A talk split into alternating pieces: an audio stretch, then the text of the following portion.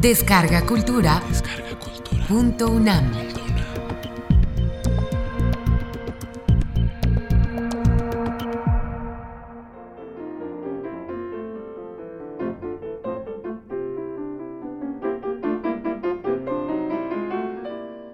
Regalo de cumpleaños. Elmer Mendoza.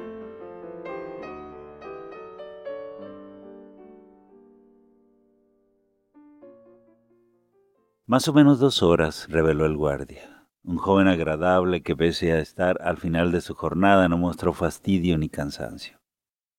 Moreno claro, baja estatura, mirada lánguida. A su lado, otro chico de gorra beisbolera, treinta y pico centímetros más alto, sonreía cada que ella preguntaba alguna obviedad. Hay víboras.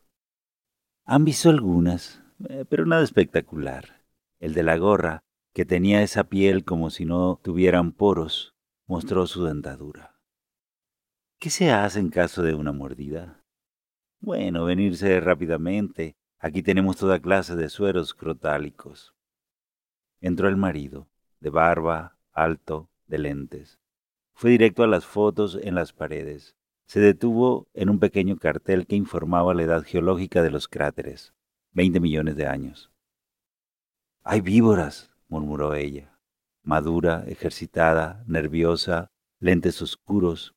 Él pareció no oírla. Y son dos horas de recorrido. Tenemos tiempo. Observaba ahora la foto de El Elegante, el cráter más grande. Suficiente para ir y venir aseguró el guardia. Su compañero sonrió contento, con la mano en una mejilla. Quiero ver el atardecer, cómo se combinan la luz y la sombra, explicó el marido. A eso venimos, ¿no? No encuentro la razón, insistió ella. Tú jamás has creído en nada y tu interés por los fenómenos sobrenaturales es irrisorio. Él se dirigió al guardia. ¿Algo que debamos cuidar? Solo firma esta hoja y adelante. No olvides su cámara. ¿Por qué te empeñas? Ella no se contentaba. Su pelo largo, cuidadosamente teñido, lucía sucio, opaco, ajado por el polvo del camino. Solo por darme la contra, ¿verdad? Siempre es lo mismo. Nada, a eso vinimos y lo haremos. Había manejado seis horas desde Hermosillo, una ciudad extendida y calurosa, y estaba decidido. El guardia le explicó las reglas, y no nos hacemos responsables de los que les pueda suceder, ¿eh? Se miraron a los ojos. Signó una forma verde donde se comprometía a seguirlas. No defecar, no hacer ruido, no recoger piedras, ni plantas, ni objetos, y no detenerse en lugares prohibidos. Se encontraban a la entrada de El Pinacate el sitio del que se decía era el favorito de los alienígenas que desde tiempo inmemorial aterrizaban allí. También que se hallaba bajo el control de la NASA. Él no creía y ella temía. No obstante, era parte de un ritual. Todos los años la llevaba a lugares donde ella casi moría de miedo, un acuerdo tácito para continuar juntos, recriminándose suavemente y a veces no tanto esta forma tan comprometedora de romper la rutina. Al principio le regalaba cuadros con su retrato para su cumpleaños, algo que ella esperaba ilusionada. Sin embargo, un año la sorprendió. En vez de cuadro la llevó a un viaje en lancha a la Patagonia, donde los océanos se juntan y el mar está de lo más picado. Algo que ella aborrecía y de lo que regresó directo al hospital. Luego fueron a toda clase de lugares inhóspitos donde jamás la pasó bien. Ríos con rápidos donde estuvo a punto de ahogarse, montañas nevadas donde fue víctima de la hipotermia, selvas infestadas de mosquitos, cavernas húmedas, barrios marginales, curvas peligrosas, aviones en ruinas. Eran regalos. Los temía y los deseaba, y desde hacía quince años los esperaba con fervor sin hacer preguntas algo inútil porque él jamás le adelantaba algo. Era su forma de quererla. Al final podía conversar de temas diferentes por varias semanas y despertar tanto la admiración de sus amigas de los martes, quienes tenían la mejor opinión de un marido tan original, como los comentarios más extravagantes de su analista, una solitaria con tres divorcios. ¿Cree que estos zapatos sean los adecuados? preguntó al joven de la gorra, quien asintió sin abandonar su alegría. El guardia añadió, se sugieren botas, pero esos tenis no están mal. Además traen buen un vehículo. No creo que tengan problemas. Pero estaremos solos, en medio de la nada, porque no hay nadie, ¿verdad? A menos que sean verdaderas todas esas patéticas historias de extraterrestres, platillos voladores y astronautas haciendo simulacros. Esto es una zona volcánica, señora. Son cráteres. Nada que ver con naves espaciales o extraterrestres. El de la gorra seguía sonriendo con la cabeza baja. La oficina era más bien oscura, estrecha, fresca, con un pequeño escritorio. Si le da tranquilidad, hay un grupo acampando más allá del cráter Cerro Colorado. Entraron hace una semana. No hemos tenido noticias de ellos, pero deben estar bien. Mañana ingresarán otros al cono rojo, pero ya no los verán. Oiga, ¿y han visto algo últimamente? El muchacho de la cachucha subió un poco el tono de su risa. El marido intervino. Déjalo, vayamos de una buena vez. Se encontraban a 52 kilómetros de Sonoita, por la carretera rumbo a Puerto Peñasco. Oye, ¿a qué horas te metiste esas botas? Esta mañana en el hotel. Debiste recordarme que me pusiera las mías. Te recordé, no te oí y no me di cuenta de que las traías. Tal vez por el paisaje. La mitad de la carretera se hallaba en pésimas condiciones.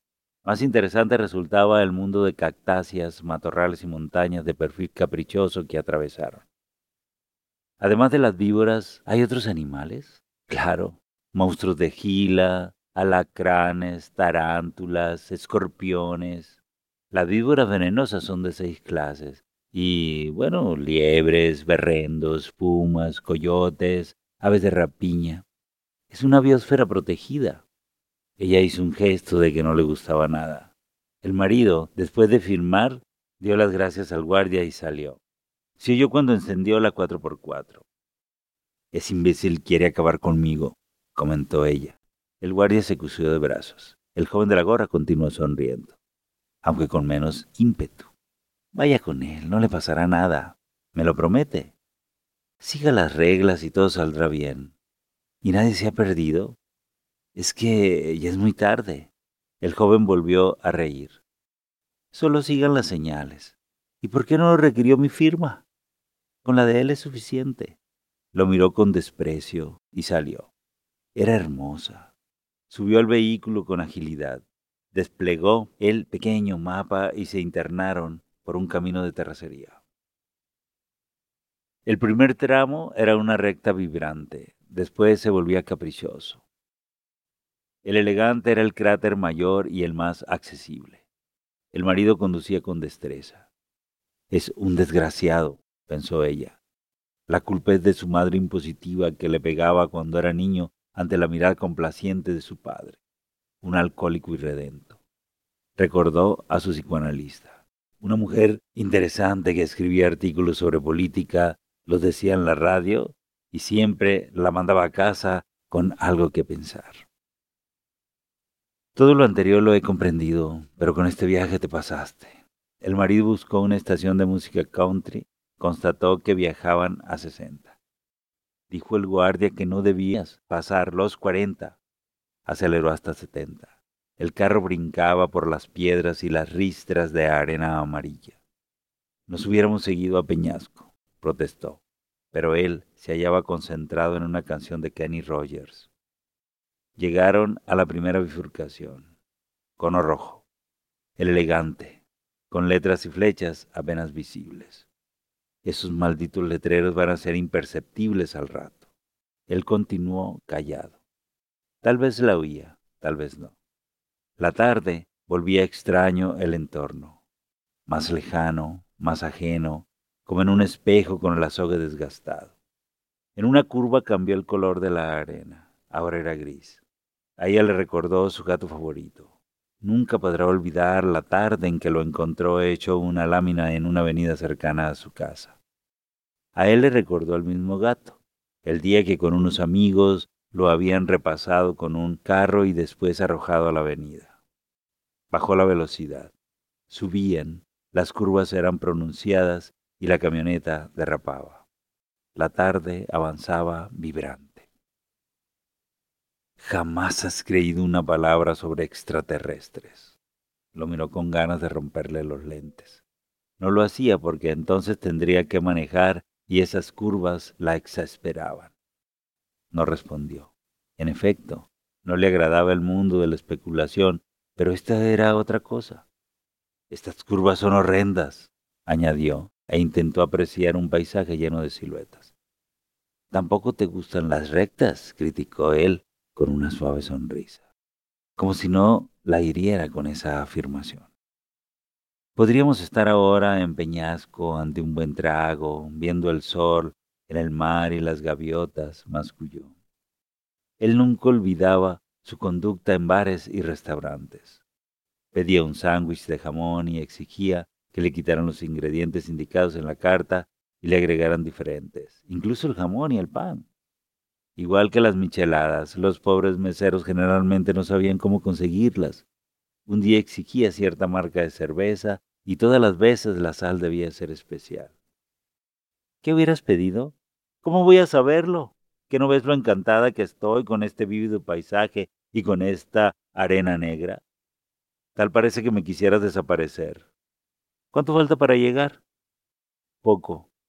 El hombre apagó el radio, que solamente emitía ruidos.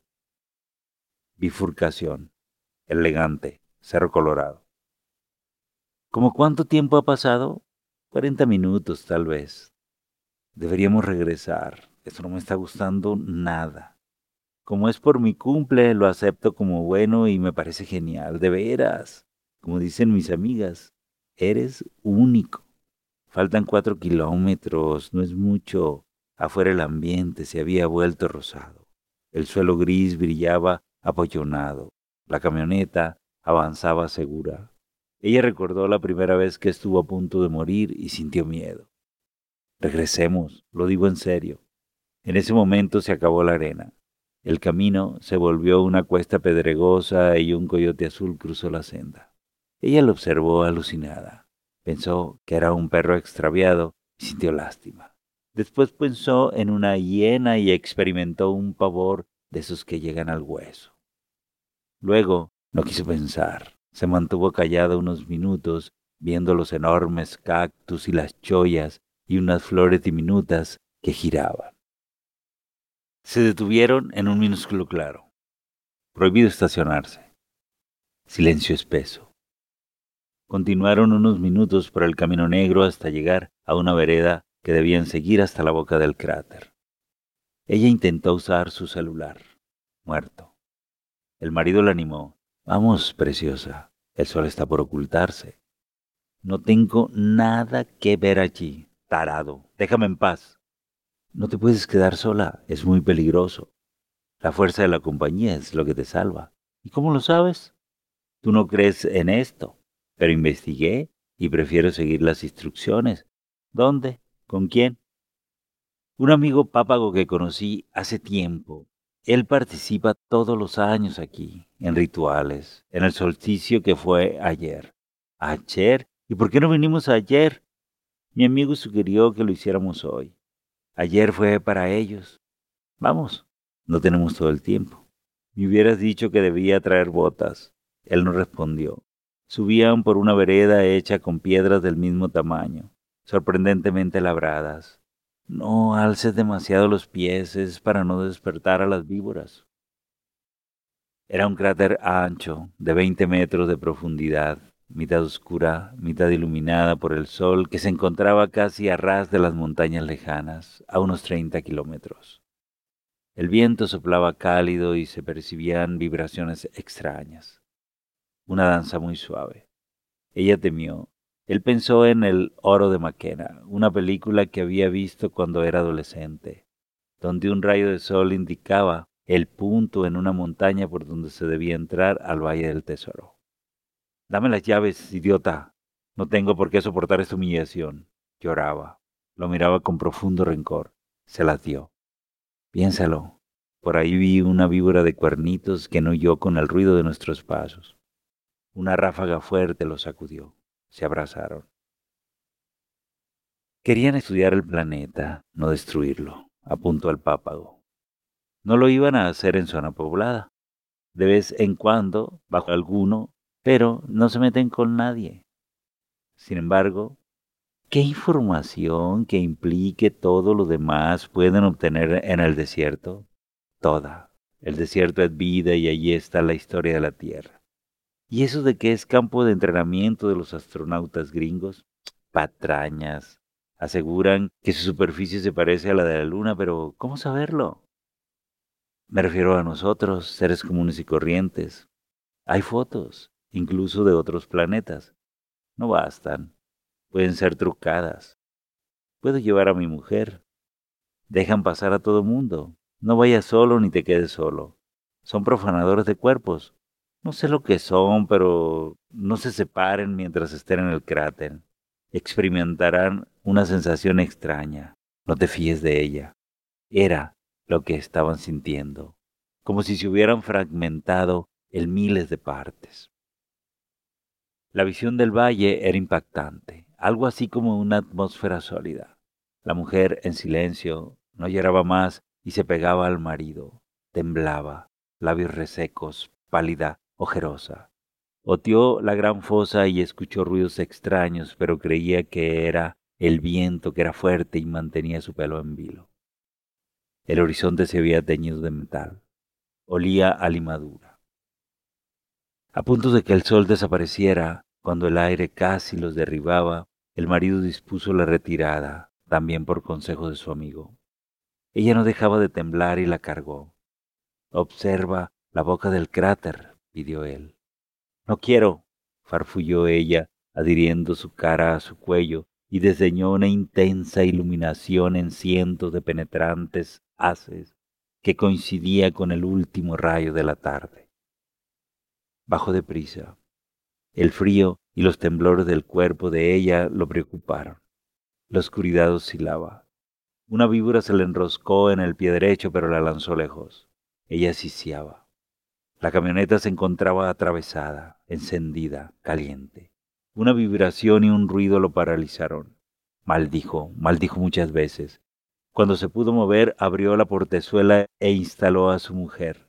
Le dio a beber tequila de una botella. Ella reaccionó. Bebió otro trago. Él también bebió. Se miraron. Feliz cumpleaños, querida. Cabrón, hijo de puta. Regresaron en silencio. Un guardia de mayor estatura los esperaba al paso. A su lado su compañero, más bajo, más parecido al guardia original, sonreía. ¿Todo bien? Solo una víbora de cuernitos. Ah, no son agresivas. Si usted no las molesta, generalmente se alejan, sobre todo las de antenas. ¿Antenas? Ah, es un decir. ¿Y esa luz que se ve al final?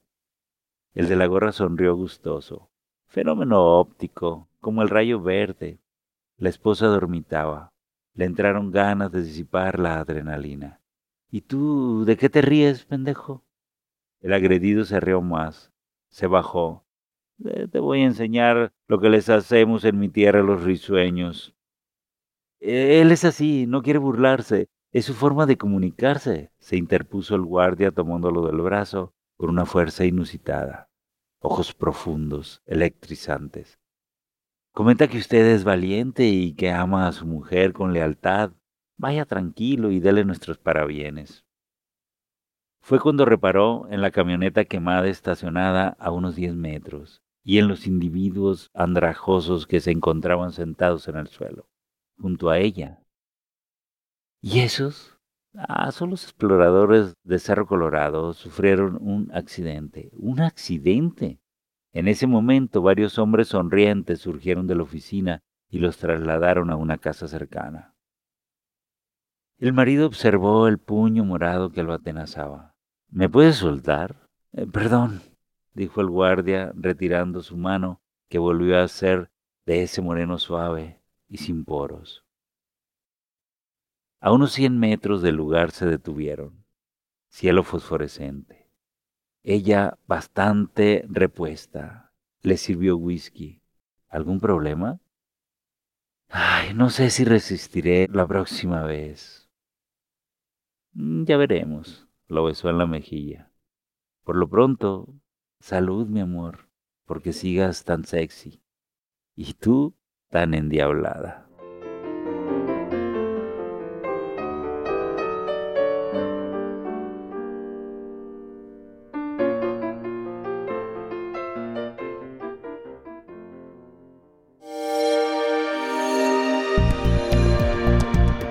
Descarga Cultura. Descarga Cultura. Punto UNAM.